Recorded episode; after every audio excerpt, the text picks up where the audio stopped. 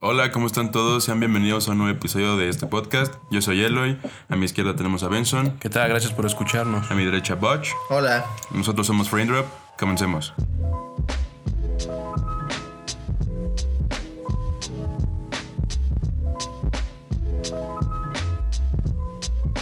Bueno, la semana pasada nos quedamos en que íbamos a ver el, el Nintendo Direct.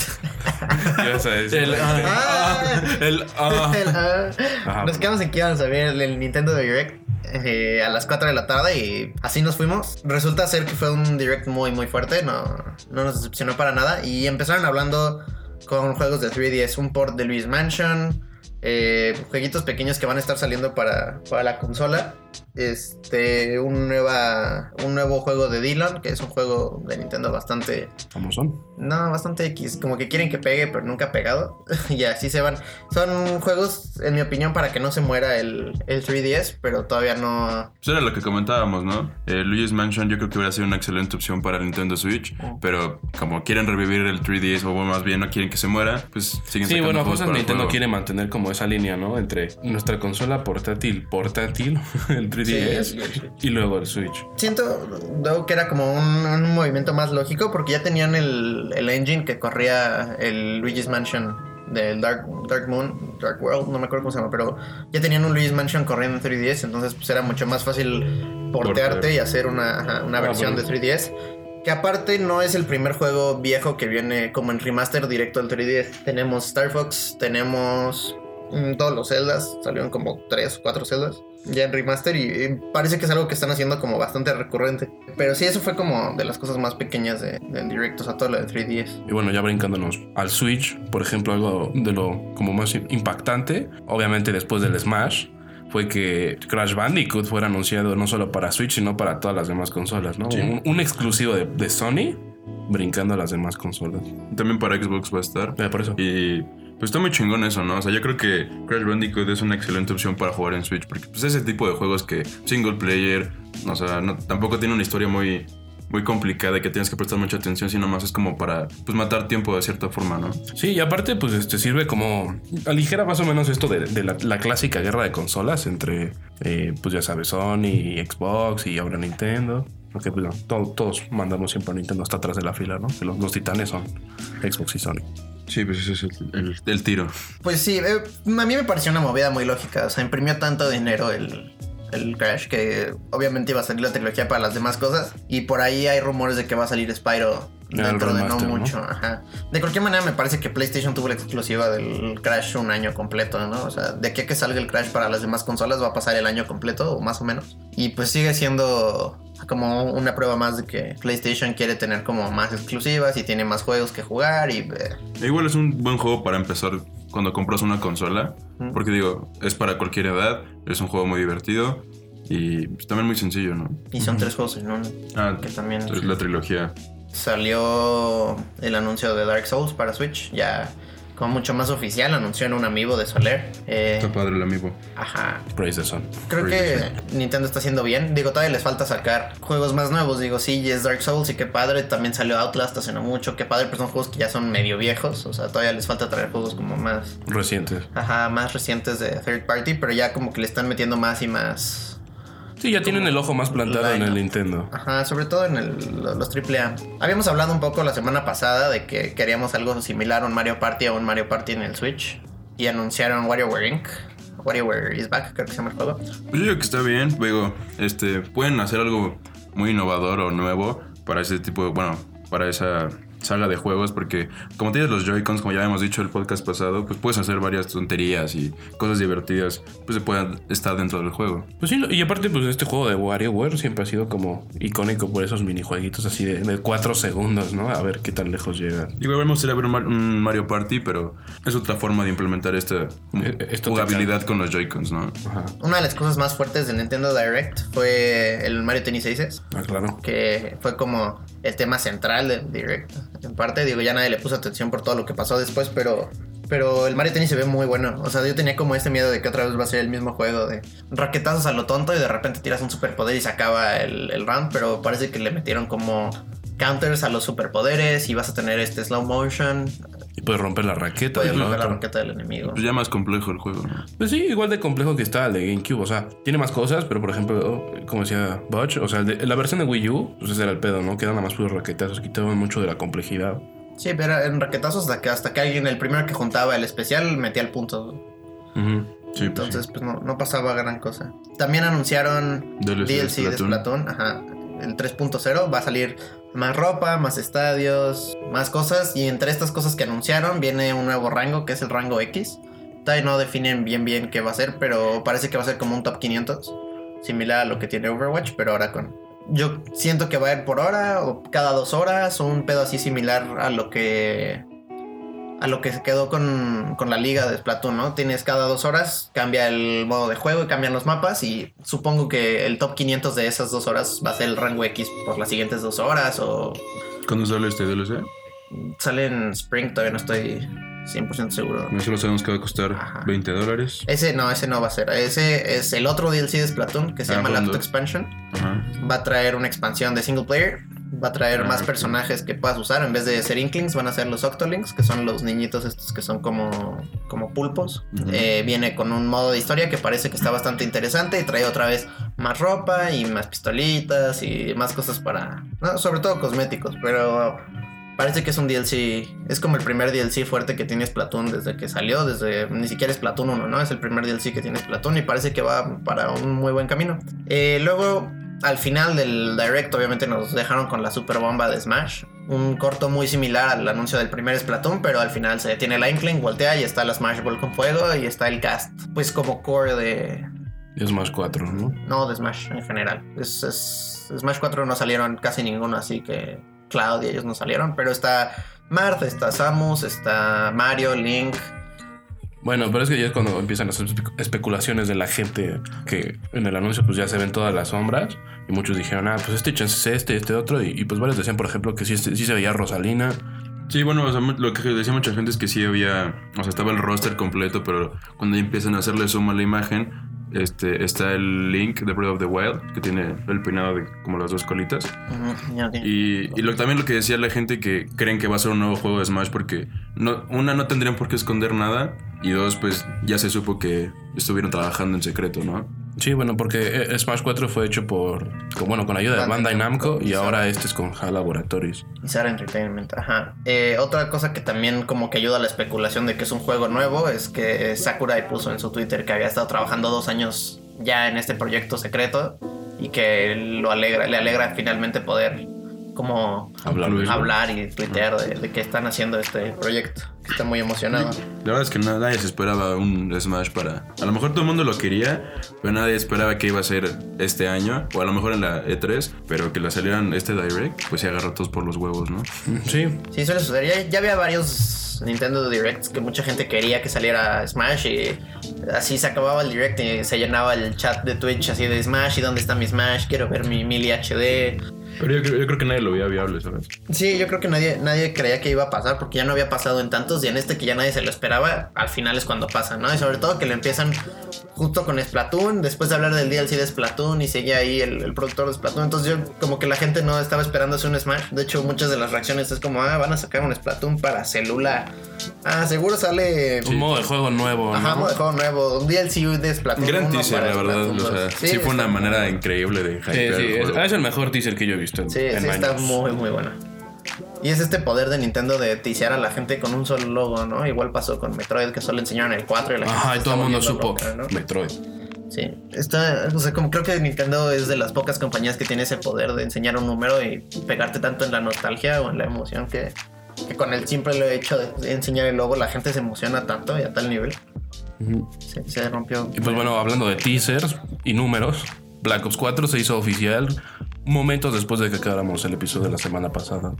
Sí, de hecho, estábamos apenas guardando las cosas y salió el, el anuncio de, de Black Ops 4. Ajá. Está bonito el teaser, son como cachitos de gameplay de los tres juegos que ya habían salido. mm, Y de los anuncios y así. Y luego al final se hace el 4 este que no es un 4 romano, que son cuatro palitos. Ajá, es un cubo. Y mucha gente se burló de eso. Sí, había muchísimos memes Había de que muchísimos. Black Ops 70 iba a ser un código de barras y cosas así. Sí, había visto Pero varias bueno, veces. ya está confirmado eso.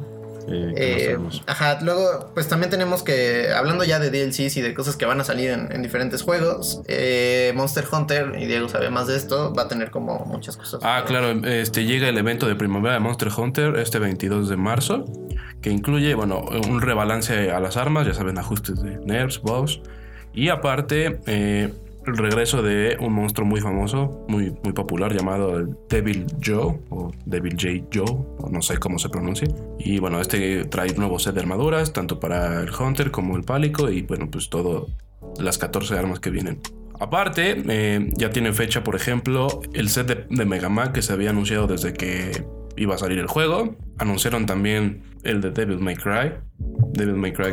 Cross Monster Hunter, donde vas a poder tener a Dante. Y aparte, su espada, la espada de Esparda, va a ser este un arma en el juego, va a ser un Charge Blade, se llama. O sea, funciona más o menos como Ryu, que pues, o sea, es el skin y... Ajá, nada que- más, es nada más una armadura con el skin. Pero lo chido de esto es de que ahora va a haber este un arma, ¿no? Ah, ok. O sea, igual en el, en el- en el evento que está ahorita de Horizon Zero Dawn, que es un, es un arco, pues aquí es un Charge Blade. Y puede ser Aloy, ¿no? También. Pues está, está padre que sigan sacando. Aparte es gratis, ¿no? El Ajá, es contenido gratis. Está muy, muy bien. Hablando de guest characters en juegos, tenemos que Gerald va a salir para el Soul Calibur. Lo confirmaron hace como una, una hora, unas dos horas. Witcher 3 con Soul Calibur, ¿no? Pues es una muy buena idea, ¿no? Sí, está, está bastante bien, ¿no? Y aparte porque pues, es un juego indie. Bueno, pues era un juego indie, digo. Witcher o un Calibur. No, Witcher. Ah. Era, era un juego indie y es un juego polaco, de hecho. Y ahorita ya Sí, ya CD Projekt Red ya es una compañía completa. triple A, sí, o sea, completamente triple A, pero digo, empezó siendo un juego indie y ha crecido de maneras impresionantes. Sobre todo con el Witcher 3 es cuando más fuerza agarró. ¿Creen que vuelvan a hacer lo mismo Soul Calibur de... Va a haber guest character dependiendo de la consola en el que esté? Eh, probablemente. ¿Quién sabe? Igual y sí. Yo, digo que probablemente, digo, lo han hecho desde, desde el GameCube, ¿no? O sea, Sí, desde el lleva, Calibur. lleva un buen, buen rato haciendo eso y siempre ha sido, ¿no? Si tienes el de Xbox, tienes a Darth Vader, pero si tienes el de PlayStation, tienes a Starkiller, creo que era. O así se han ido, ¿no? O sea, siempre ha sido como uno o el otro y la versión de tal tiene tal. Obvio, para los burgueses, pues es. Me compro las dos versiones nada más para jugar un personaje. Sí, quién sabe también cómo le vayan a hacer ahora, ya que los esports han crecido tanto y de manera tan, tan fuerte, porque no pueden, o sea, como esperar nada más hacer o como rosters diferentes queriendo entrar a torneos, porque qué roster es el que No, utilizas tú como oficial para un juego. ¿no? Sí, pero lo que van a hacer es escoger la consola antes de Ajá. cualquier torneo. Es como Sí. se va a usar todos los torneos, pues, Xbox o Play. Y ya de ahí, pues, a- Sí, pero me, o sea, me interesaría ver si queda, o sea, si el roster queda muy parecido y nada más un personaje nuevo, o tal vez no va a haber personajes especiales esta vez porque lo quieren hacer como Incluso más banean a los personajes y ya se acaba el problema. También había un rumor, digo, no sé qué tan cierto sea, pero de Lucina, ¿no? En el Switch. Ah, sí, sí, sí. Eh, hablamos de esto, creo que el primer episodio. Donde en PlayStation iba a estar este un cazador de Bloodborne. En Xbox va a estar este Jago de, de Killer Instinct. Y por último, Lucina en Switch. Pero pues quién sabe, esperemos que sí. Ustedes ni siquiera lo confirmen para Switch, así el juego. No, Siguiendo hablando del fenómeno de los Battle Royale, eh, nuestro, Royal, nuestro Battle Royale favorito, nuestro Fortnite. Favorito, Fortnite va a salir en celular. Y aparte, el Pues celular digo, va a sí, tener cross-platform con tanto PC y Play 4. ¿no? También es, es otra noticia que pues, mucha gente no se esperaba. O sea, alguna vez alguien planteó la idea de imagínense un Fortnite para celular. Y ya, ya hay gameplay, ya puedes buscar el gameplay, ya más o menos salen los, Eh, Pues en el trailer los se ve. controles. Que a mi parecer no, no creo que esté tan cómodo de jugar. Pues sabes, yo, bueno, tú que has jugado el Rules of Survival, que es ahorita como el, el Battle Royale número uno de, de teléfono. O sea, está chido, pero bueno, mi duda sí sería sobre todo en la mecánica de construir, ¿no? O sea, necesitas como muchos botones. Sí, exactamente. Digamos, el Rules está hecho exclusivamente para celular y el Fortnite es pasar el juego de consola o de PC al celular, que ya es algo más complicado. Y quién sabe si. el- yo creo que van a hacer un mapa incluso hasta más chiquito. ¿Quién sabe? Quién sabe, eso de cross platform a mí la neta como que me suena súper raro. No, no me imagino a alguien de PC jugando contra alguien en un celular. O sea, neta no va Es a obvio tener que el de PC va a ganar. Sí, no, no tienes chance en un celular. O sea, ¿cómo apuntas a la misma Sí, velocidad no, de la misma manera que alguien mueve un mouse? O sea, no, no hay. O bueno, te digo, estas como mecánicas del high level play, que es este, así me disparan en el momento que te toca la bala, ya, ya, ya construiste Disney en madera. Sí, pues sí, pero Fortnite igual, este. A lo mejor lo hicieron nada más para crear parties así de.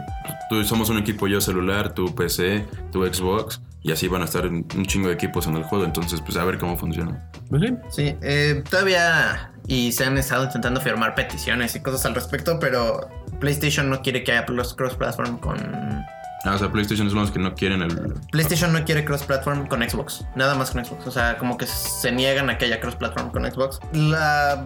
Como el perdón de esto y la lógica que tiene PlayStation tras esto es que no pueden. O sea, pueden garantizarte el, el tipo de interacción que vas a tener con otro usuario de PlayStation. Pero como ellos no tienen ninguna. No, no, no pueden hacer nada con usuarios de otras consolas o de otras plataformas, no pueden asegurarte que vas a estar bien. Sí, claro. Sirve Ah, como bueno, prevención, sí, por ejemplo, de hackers, ¿no? Pues si tu hacker es de Xbox, PlayStation no puede meter mano ahí. Ah, claro. Sí, pues. Mm. Bueno, tienen cierta razón en eso, pero igual yo creo que jugar con, el- o sea, tú siendo de Play o siendo de Xbox, jugar con la otra consola, pues siempre ha sido algo que se ha estado esperando desde hace mucho. O sea, quitando fuera PC. Mm, sí. Estuvo muy cerca de pasar al principio del año, a finales del año pasado, principios de este año con Minecraft para Switch. Mucha gente, cuando anunciaron que había cross-platform, en el anuncio sale todo menos PlayStation y fue como, ah, ¿por qué no tienes PlayStation? No, yo de PlayStation quiero jugar con mis amigos de Switch, quiero jugar con mis amigos de Xbox.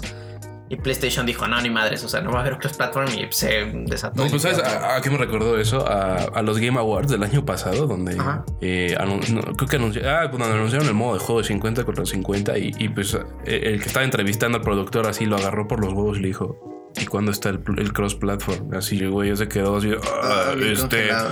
muy pronto. Sí, digo, también es una pregunta medio incómoda para el pobre cabrón porque él no tiene nada que ver con el Ajá, tema de exacto. PlayStation, ¿no? O sea, ellos lo han intentado. Hubo no oficial, ha habido cross-platform ya. De, Ajá, sí, bueno, eso es un exploit ahí que hubo. Pero pues ya es oficial, ¿no? Por Sí. ejemplo, de, de PC a, a Play 4. Sí, de Play, de Play a PC ya se puede y de hecho pues, siempre ha habido la como progresión que, ¿no? O sea, da igual si tú juegas en tu Play o si juegas en tu PC, tu personaje sigue avanzando de la misma manera y ganan los mismos puntos y eres del mismo nivel. Y pues digo, eso me parece que es una muy buena idea. No pasaba con Xbox, eso sí es algo que sé. O sea, si tú comprabas un Season Pass en Xbox, solo podías jugar en el Xbox, no podías irte a PC y jugar con tu misma cuenta, no, eso no se podía. No como en PlayStation y PC, lo cual a mí me parecía un poco estúpido, pero... Bueno, siguiendo con Fortnite, también tuvimos la noticia de que el streamer Tyler Blevins, bueno, Ninja, rompió récords en stream, en stream en Twitch de ¿cuántos es? De, tuvo 600, o sea, 650 mil como más o menos el tope, pero su concurrente, o sea, su como promedio, por así decirlo, fueron tres- 635 mil Viewers. un poquito más de medio millón. Y esto fue porque el, el rapero Drake fue y le escribió y, y él había dicho al ninja que quería jugar con el Fortnite. Entonces, además de esto, también otros raperos como Travis Scott, Logic y Lil Yachty también querían jugar. Entonces, pues se hizo ahí la plaga de, de Fortnite y raperos y gente famosa. Y yo creo que por eso se rompieron récords, ¿no? Pues creo que todavía tiene esto que ver con qué tan grande se ha hecho Fortnite, ¿no? Digo, o sea, prueba- magnitud del juego. Ajá, una prueba es que ya salió para celular, bueno, que ya va a salir para celular y que ya están en pruebas. La otra prueba es esto que más de medio millón de personas se pusieron juntas a ver anoche a un streamer que digo, era un streamer bastante famoso en Twitch. el- ahorita el, el streamer que más subscribers tiene. Ajá. Digo, sí es un streamer famoso, pero jamás habían pensado, ¿no? Que más de medio millón de personas iban a verlo porque estaba jugando con Drake. Digo, sí, es como que se está saliendo un poco de control el nivel de, Sí, pues ya todo el mundo está jugando Fortnite y todo el mundo va a poder jugar Fortnite. Y bueno, hablando de esto de los Battle Royale, tú, ¿cómo, o sea, ¿cómo crees que esto vaya como a afectar a los esports? Por ejemplo, PUBG, que ahorita su, su meta es querer convertir PUBG en un esport, ¿no? Ah, muchos dicen que es medio difícil porque ocupas mucho el factor suerte, ¿no? Pues sobre todo Sí, para claro, a la hora de lootear. Pero no sé, o sea, Eh, pues Tú dime. mira, los, los eventos de Fortnite creo que ha habido muy poquitos, pero lo que más ha habido son eventos de, de Player Unknown's Battlegrounds.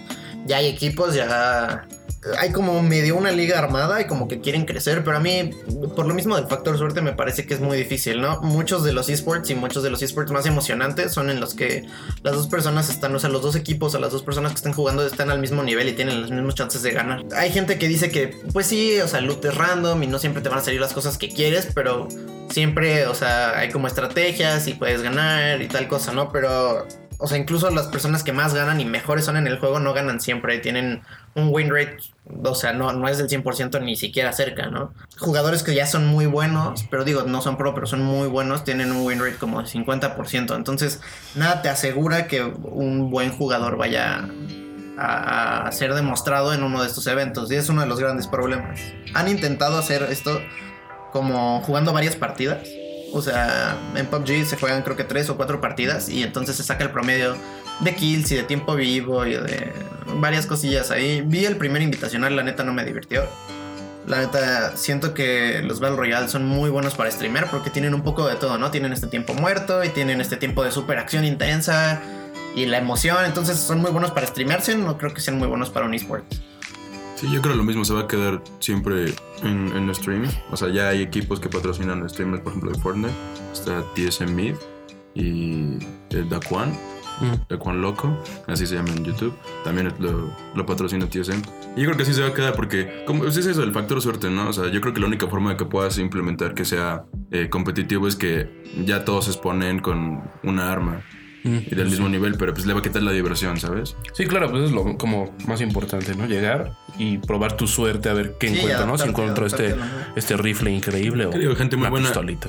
Gente muy buena demuestra que puede ganar con una sola pistola y otro güey con el rifle más cabrón, pero igual, pues es lo que dice Botch, o sea, los Battle Royale son muy buenos para pues streamear y, y que la gente, tanta gente entre al juego por el factor de suerte. Y bueno, aquí viene la sección una de mis secciones favoritas de- del podcast de todas las semanas, pero esta semana es la última semana ya de la temporada regular de la LCS. Esta vez, aunque digo, no me encanta la, la liga europea, la liga europea de la LCS está súper emocionante este fin de semana. Hay siete equipos que pueden pasar a playoffs, o sea, casi todos los equipos están a uno o dos juegos de otro equipo, o sea, está súper, súper pegado. Hay un, de hecho, creo que 2 o 3% de chance de que tenga, se tengan que jugar 7 desempates este fin de semana, que es un número altísimo. Digo, nada más es un 2% de que pase, pero puede pasar que haya 7 desempates para, para ver quiénes Y jamás pasan se a ha visto playoffs, eso, ¿no? ¿no? No, no, o sea, está muy, muy cerrado. O sea, el último equipo todavía tiene chances de pasar a playoffs, lo cual está muy interesante. Del otro lado, en, la, en Norteamérica, hay nada más tres equipos. Están. Lo impresionante de estos tres equipos es que son CNG, TSM y Team Liquid, que siempre han sido, siempre han sido equipos Los como de mucho ¿no? renombre, de los favoritos, siempre han sido de los que pasan en primer, segundo lugar. Y este año, pues digo, no están hasta arriba.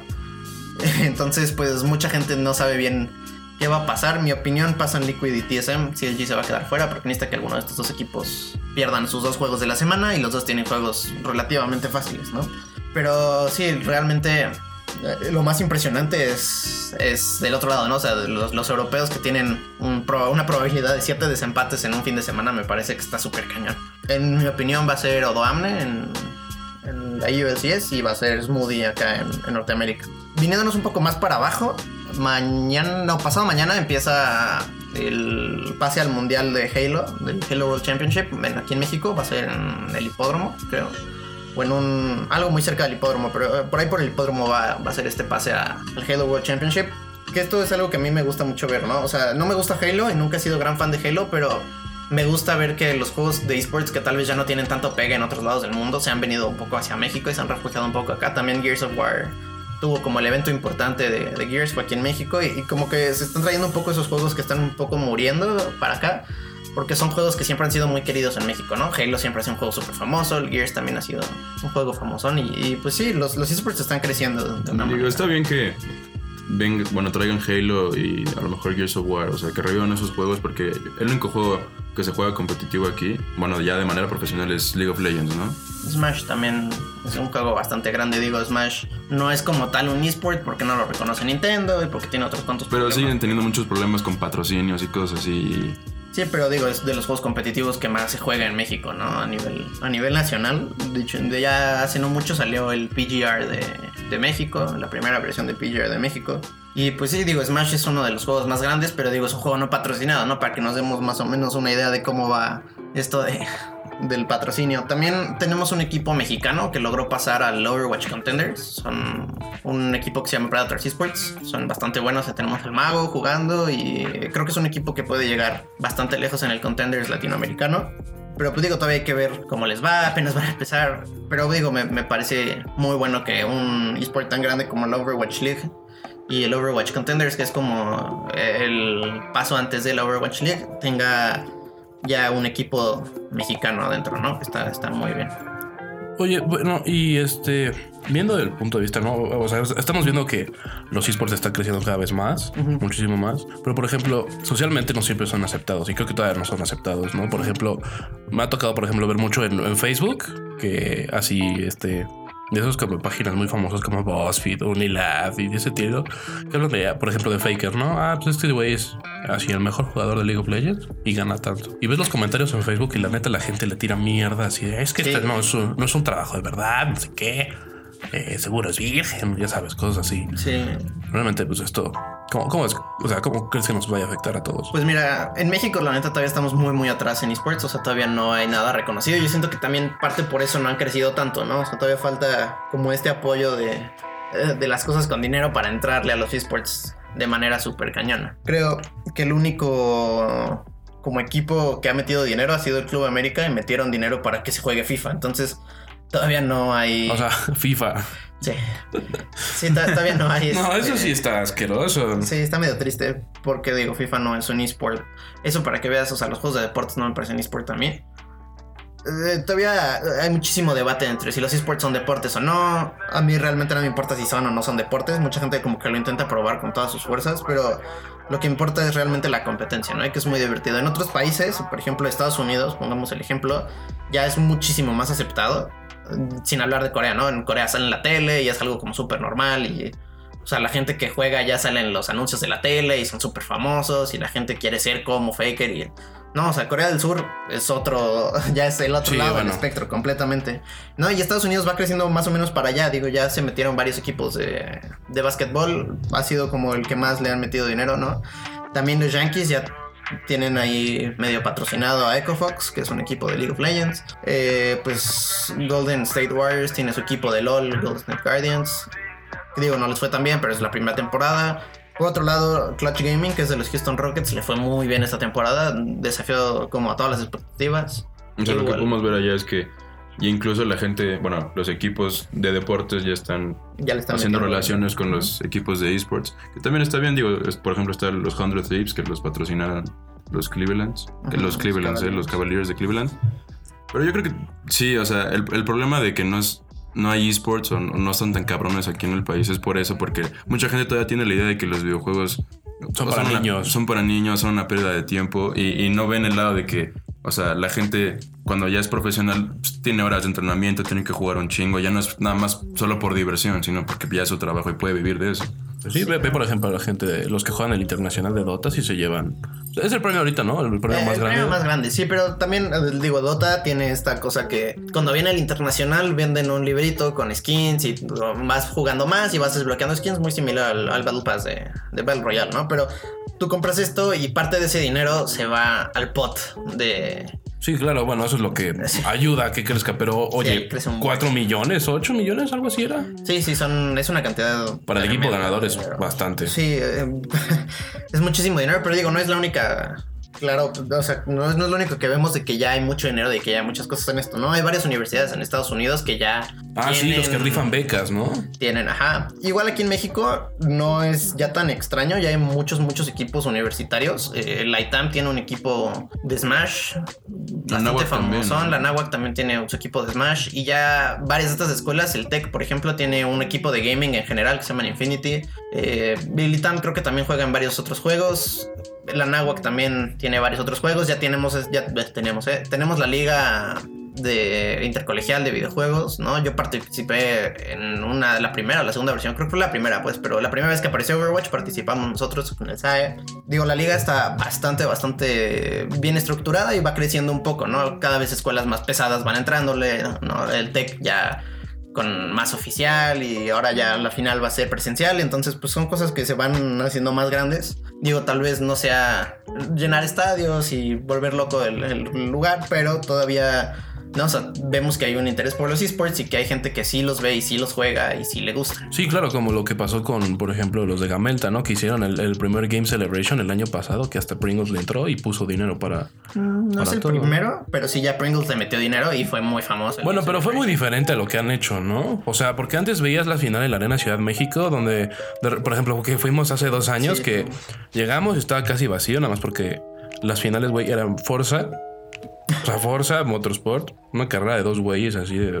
Ah, sí, Luego vimos así un, como gameplay de FIFA. Y lo chido fue, por ejemplo, un, un match de exhibición que hicieron este. Uno aquí en México contra Mike Ross, que es un jugador de Estados Unidos. Y obviamente todo el mundo venía por la final intercolegial de LOL. Sí, luego también hay que considerar y hay que tomar muy cabrón en cuenta que esa vez que lo vimos fue un viernes, llegamos nosotros como a las 10 de la mañana porque nos volamos la escuela, pero digo, no es como que todo el mundo se vaya a volar la escuela para ir a Bear Game Celebration. Ahora, una cosa que hicieron fue pasarlo al fin de semana, lo cual ayuda muchísimo, lo pasaron a Reforma, lo cual también ayuda mucho más, y bueno, tuvieron el patrocinio de Pringles, invitaron más gamers. Siento que van como en este buen, o sea, en esta buena ruta. También la Liga Mexicana de Videojuegos ahorita hace no mucho están buscando casters. Digo, si a alguien le interesa, por ahí está la liga. Se están buscando casters, está como buscando hacer más grande la, la escena de juegos competitivos en México, ¿no? Que yo honestamente no creo que vaya a suceder tanto o tan fuerte hasta que los juegos como Overwatch y los juegos como League of Legends y así consigan como más visitas, ¿no? O sea, como que más gente los empiece a ver. Porque mucha, mucha gente, y me incluyo, la verdad, juega League of Legends y cuando ve una liga profesional de League of Legends, se va a ver Norteamérica o se va a ver, porque son ligas ya mucho más establecidas, están mucho mejor armadas. Sí, claro, pero pues también eh, ver las ligas de aquí es una forma de, pues, De como, apoyar. ajá, de apoyar a, Sí. a que se dé en tu país. Pero yo creo también un, un problema de los esports es que, o sea, yo creo que la- México tiene la mentalidad de que cualquier juego puede ser competitivo o cualquier juego puede hacer armar un torneo y sacar dinero de ahí. Y, Pues sí, o sea, sí por eso- puedes armarlo como, perdón que te interrumpa, pero por ejemplo, sí puedes hacerlo torneo, pero llevarlo a nivel eSport, ¿no? Es lo que Sí, dice. exactamente. O sea, por eso yo creo que la gente dice arma torneos de FIFA y cosas así que es el son los juegos más jugados aquí y que a la gente le gustan mucho, pero pues no, pues no puede llegar a ser eSport. O sea, solo hay cierto tipo de juegos que sí pueden serlo. Sí, bueno, aunque ya hemos visto deportes más tradicionales como el FIFA, digo, el Madden también tiene su liga de, de videojuegos y todos los equipos contratan a un güey para que juegue a su equipo y lo represente en, la liga de, de Madden y en la liga de FIFA. Ha pasado también ahora en la Fórmula 1 los equipos se están aliando. G2 Esports, que de Ocelote, un jugador bastante famosón, se alió con Alonso, creo que fue, para su como gama de Fórmula 1. Entonces hay dos jugadores que están corriendo para McLaren en Fórmula 1, ¿no? Que son cosas, digo, bastante extrañas. Si estamos considerando que tal vez, por ejemplo, la Fórmula 1 me parece que es un deporte de eh, más o menos finón, digo, no todo el mundo lo ve, es un deporte ahí medio extraño, es muy difícil entrar a la Fórmula 1 y así, pero ahora hay como esports, entonces también se está volviendo famoso de ese lado, tal vez, quién sabe cómo vayan este tipo de deportes tradicionales a pegarse a los esports, pero yo siento que más que el problema sea el juego, o sea, no, el problema no es realmente el juego que se juegue, el problema es no el apoyo que se le dé. Digo que siento yo que más bien es el problema, ¿no? Hay esports que son muy famosos, pero entonces ya tenemos a los mismos equipos que siempre vamos a ver, a TSM, a Cloud9. Digo, siempre son como este grupito famosón de élite de equipos de esports que ya siempre han estado. O le pueden hacer como le hicieron los de la Overwatch League, que a mí me parece que es una forma muy, muy emocionante de hacer las cosas, muy diferente de hacerlas. Y no hay ningún equipo que conozcamos, aunque sí hay dueños de, ¿no? El dueño de Cloud9, por ejemplo, es dueño de London Spitfire acá en, en la Overwatch League, ¿no? Lo que me parece muy emocionante de la liga de Overwatch es que los separan por ciudades. Entonces, como que te nace ese, ah, yo le voy a Londres, yo le voy a Houston, yo le voy a Los Ángeles, ¿no? Bueno, Y- obvio, si eres de allá, pues apoyas tu ciudad, ¿no? apoyas aún más tu ciudad, sí. eh, Aunque no seas de allá, ¿no? Pero como que le da un poquito más de identidad a un equipo ser de una ciudad y ser, eh, ¿no? El Spitfire de Londres o ser la dinastía de Seúl o ser, ¿no? El, Sí, claro, porque por ejemplo en el LOL, pues, de repente ves que al equipo europeo que tiene, a, por ejemplo, así, de que el top laner es de Holanda, el, el ADC es de, de Francia, No, eso- y de repente así, eh, el jungla es de Norteamérica y el soporte es de Corea. Y eso no pasa tanto. Por ejemplo, Londres, en la Overwatch League, es un equipo completamente hecho de coreanos. Todos son surcoreanos. Pero te digo que lo que le da como este, esta identidad de ser somos el equipo de Londres, ¿no? Son el equipo londinense y entonces tienen esta fuerza como, ah, pues todos los de Londres nos van a nosotros de Londres y tienen como esta competencia contra Nueva York, ¿no? Tal vez porque son las dos ciudades más grandes de Estados Unidos. Puedes ver, o sea, con eso de que cada, cada ciudad tiene su equipo que allá en Estados Unidos, o sea, imagínate cuánta gente está consumiendo esports o está viendo los esports para que cada ciudad tenga su propio equipo. ¿Sabes? O sea, por ejemplo, aquí cuando Lion Gaming pasa eh, a Worlds en League of Legends, pues es México, o sea, el equipo de México es Lion Gaming. O sea, imagínate que hubiera uno de Yucatán o cosas así, ¿sabes? O sea, sí es mucha gente que está consumiendo los esports. Sí, y yo siento que ahí vamos, a- como que va creciendo con parte y, y, pues se está volviendo como más famoso y te digo que este tipo de cosas ayudan muchísimo. La Overwatch League tiene ahorita un convenio con Twitch, creo que fueron dos o tres millones de dólares nada más para que solo se streameara la Overwatch League en Twitch. No hay otro lugar que te en el que tú puedas decir, ah, voy a ver la Overwatch. No, solo, solo, solo y exclusivamente se puede ver en Twitch por 2 millones de dólares o algo así fue el convenio. Que me parece que es un dinero bastante, bastante sustancial solo para como estos rights, ¿no? Estos derechos de, de streamear el, juego. También las primeras semanas del Overwatch League hubo más gente viendo la Overwatch League que gente viendo la NFL que estaba en sus playoffs. Digo, todavía no era el Super Bowl, pero digo, igual los playoffs son algo que jala muchísima gente a ver la NFL y usualmente es muy difícil superarlo y la Overwatch League lo superó en sus primeras semanas. Entonces, pues digo, está emocionante y vamos a ver a dónde nos lleva todo, todo esto. Por último, ya para cerrar todo el relajo, dos cosas. Uno, ¿cómo ven o qué creen que le haga falta a la industria, por así decirlo, industria de esports mexicana para crecer? Pues chance de un poco más de seriedad y sobre todo organización. Porque, por ejemplo, nosotros hemos intentado ir así de, ah, vamos a participar, no sé, el torneo de Smash o que el de Call of Duty. Y los güeyes se tardan 10.000 horas en, hacer las cosas, ¿no? O sea, si el torneo, por ejemplo, que fuimos de Call of Duty, igual hace dos años, así, ah, vamos a probar nuestra suerte. O sea, el torneo era a las 10 y empezamos como hasta las 12 o algo así, ¿no? Y aparte, o por ejemplo en el de Smash, ¿no? Donde el güey que está así como, ah, pues a ver, este güey va a perder contra este otro güey, pinche cambio de nombre cabrón. Eso, eso sí afecta mucho, ¿no?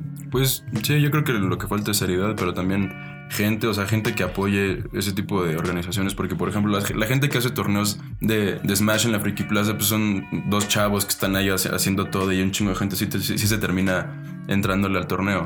¿no? Entonces, este, pues yo creo que sí falta apoyo de la gente, no, no, económico, moral, lo que sea, pero que, pues que la gente también le dé cierta seriedad, ayudaría mucho. Yo la verdad siento que le falta un poquito ese dinero y estos sponsors, como pasó ahora con Pringles, que fue un evento bastante grande, porque oye, Pringles está ayudando, entonces Pringles lo enseña un buen y dice, no, oigan, vamos a tener este evento de videojuegos, ¿no? Entonces como que van creciendo poco a poco y poco a poco. Ahora tenemos esto de Halo, digo, todavía no tiene ningún sponsor así pesadón, pero digo, es la Halo World Cup, entonces ya es en un lugar más bonito, ya, ¿no? Es como, no solo vamos a ir aquí a el puesto que se pusieron en la Friki Plaza a jugar un torneo, no, vamos a a un estadio a ver güeyes jugar de un nivel altísimo. Entonces, viendo ese nivel altísimo, siento yo que se puede como expandir mucho más, ¿no? Y por último, ¿qué le recomiendan a los escuchas estas semanas? ¿Tienen algo que recomendar en juegos o para ver? Sí, yo sí, yo, yo este, la vez pasada recomendé un platformer. Ajá. Ahora nos vamos a un first person shooter, pero está muy padre porque es este una experiencia pues, narrativa, ¿no? Y es de puzzle. Se llama eh, A Story About My Uncle. Es un juego indie te lo, te lo, echas en una sentada. Está muy corto, pero realmente está muy padre. Y la historia que, que tiene está padre. Y en oferta lo agarré como 50 pesos, una cosa así. Está súper barato. Y, y, bueno, tiene la historia y aparte como para tener esta rejugabilidad, este incluye pues, los famosos speedruns, ¿no? O sea, tienes un timer y tienes las medallitas a ver qué tan rápido completas el nivel. Yo no recomiendo ningún juego, pero recomiendo que se den una vuelta por la Capcom Tour que ya va a empezar el, este fin de semana. Se pone muy buena, este, son peleas de altísimo nivel. Es puro Street Fighter para los que no sepan. El premio es de 600 mil dólares y quién sabe si den un skin como lo hicieron en la primera que Knuckle De Team Liquid ganó el torneo. Además del dinero le dieron su, su skin, o sea, él diseña el skin y lo sacan para el juego y lo venden. Entonces, ¿Y a quién le vas? Para la, para la Capcom Tour, mmm, me gustaría ver a Daigo ganar y Tokido también. Son mis, son mis gallos. Muy bien. Eh, yo, pues digo, les voy a recomendar ver esta última semana del LCS. Digo, es la última semana regular del LCS. Siento que se va a poner muy, muy emocionante. Digo, tienen que pasar muchas cosas para que varios equipos distintos pasen y esto lo va a hacer como bastante más emocionante. Muchísimos equipos van a estarle dando el 110% para dar ese último brinquito, ¿no? Que necesitan para playoffs. También les recomiendo seguir viendo la Overwatch League. Yo sé que lo recomendé la vez pasada, pero no puedo, o sea, en verdad no puedo como compartirles lo emocionante que es ver la Overwatch League, ¿no? La semana pasada fue la pelea por Los Ángeles, los dos equipos, los únicos dos equipos en Los Ángeles pelearon a ver quién era el mejor. Esta semana tenemos, bueno, tuvimos la pelea de Londres contra Seúl, que son como de los tres, es como los tres equipos más fuertes, dos de esos pelearon a ver quién se quitaba el invicto esta temporada. Ganó Nueva York, pero digo, son partidos muy emocionantes y siempre te digo que este hecho de tener ciudades y hacer este tipo de cosas como que lo hace mucho más emocionante. Entonces, si quieren empezar a ver esports, les recomiendo tal vez empezar por la Overwatch League. Es un muy buen lugar para empezar. League of Legends también me parece que ahorita ya tiene como un estándar bastante bien hecho para, para lo que estamos viendo. Ya tiene más patrocinios. Está bastante interesante de ver. Y en juegos les voy a recomendar, la verdad. Yo me le he pasado jugando Mario Kart toda la semana. Digo, es un juego muy sencillo, muy viejo. Ya tiene bastante, bastante tiempo. Pero me divierte un chingo jugar Mario Kart. Pero además estás streameando, ¿no? O sea, tienes ya tu canal de Twitch. Ah, sí, estamos streameando en 180 FPS en, en Twitch. Sí, una vez más. Twitch.tv, diagonal 180 FPS. Ahí Ajá. pueden ver a Botch. ¿Tienes horario? Pues estoy jugando todo el día, más casi nada es en la noche, pero estoy jugando. ¿Pero streameas diario Estoy o- streameando diario. Eh, tal vez no streameé el sábado, pero no sé, ¿no? Todavía depende más o menos de, Ah, bueno. de la onda. Sí, pero estoy streameando diario. Y bueno, eh, con, con eso concluimos el podcast. Gracias por escucharnos. Les mandamos un fuerte abrazo. Que tengan excelente semana. Esperen contenido todos los jueves. Chequen el stream de Botch todos los días, en la noche. Dense una vuelta. Una vez más, gracias por escucharnos. Hasta, Hasta luego. luego. Hasta luego en equipo.